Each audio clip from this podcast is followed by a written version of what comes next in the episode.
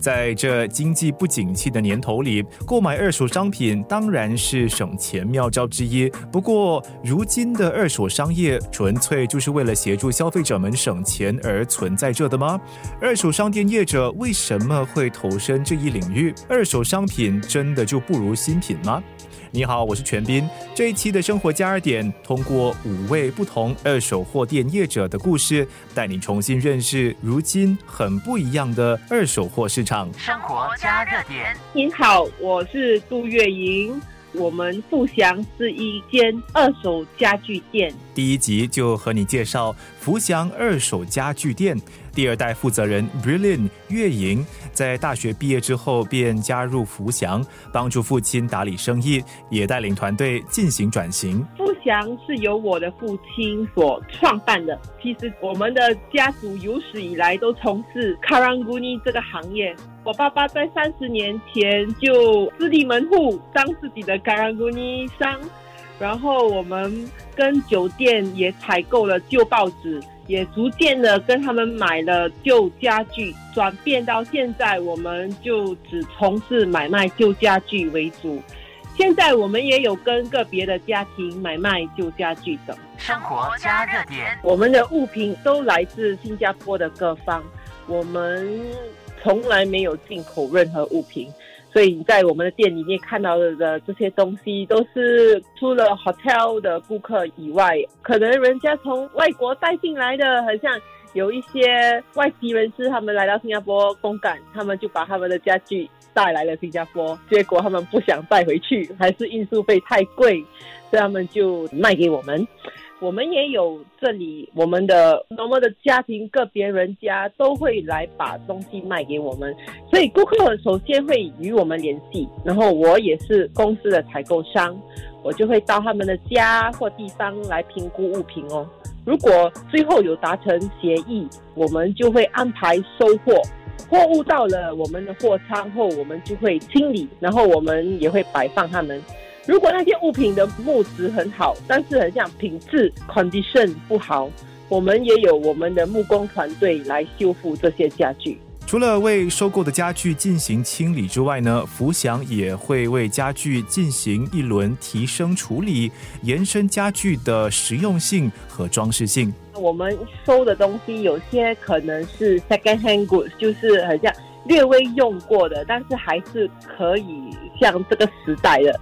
但是有些就像 vintage good，就是像复古家具，从中这些复古家具可能会有一点老气，对吗？所以我们的店的我们的木工团队有一方面也做了一个叫 upcycle，就叫复兴，我们叫复兴啊的一个工作。我们为这些老气的家具，对吗？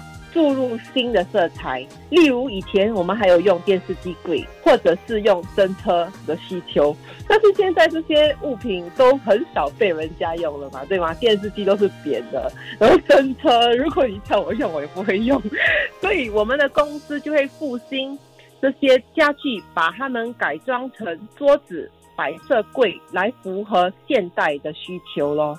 所以，当我看到一件物品被人家遗弃，或者他们不需要，或者没有这个用途了，我又能把他们复兴，产生新生命，然后又找到珍惜它的顾客，这个真的是一个非常对我鼓舞的一件事情啊！生活加热点，我一直以来都有一个这样的想法：一棵树，对吗？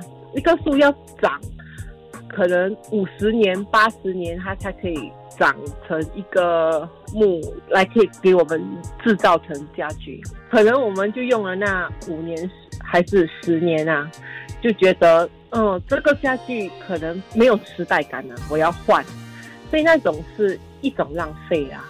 我们可以采纳的东西，因为各个因素等啊是非常有限的，所以当我们采购的时候，我们通常会注意第一那个木的本质。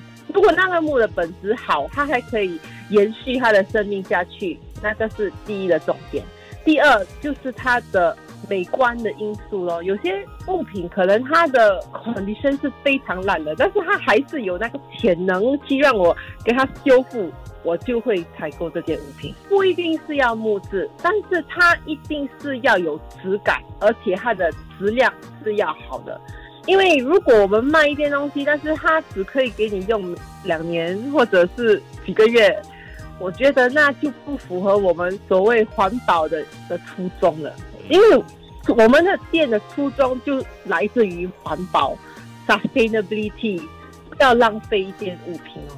福祥二手家具店里的所有产品都有团队下足了的心思和诚意的品质保证，可以说是独一无二，颠覆了普遍大众对二手家具的过时偏见。当我加入这个行业时，对吗？二手家具原本是一个夕阳工业，因为当时很像有些国家制造东西都其实挺便宜的嘛，你而且是全新的。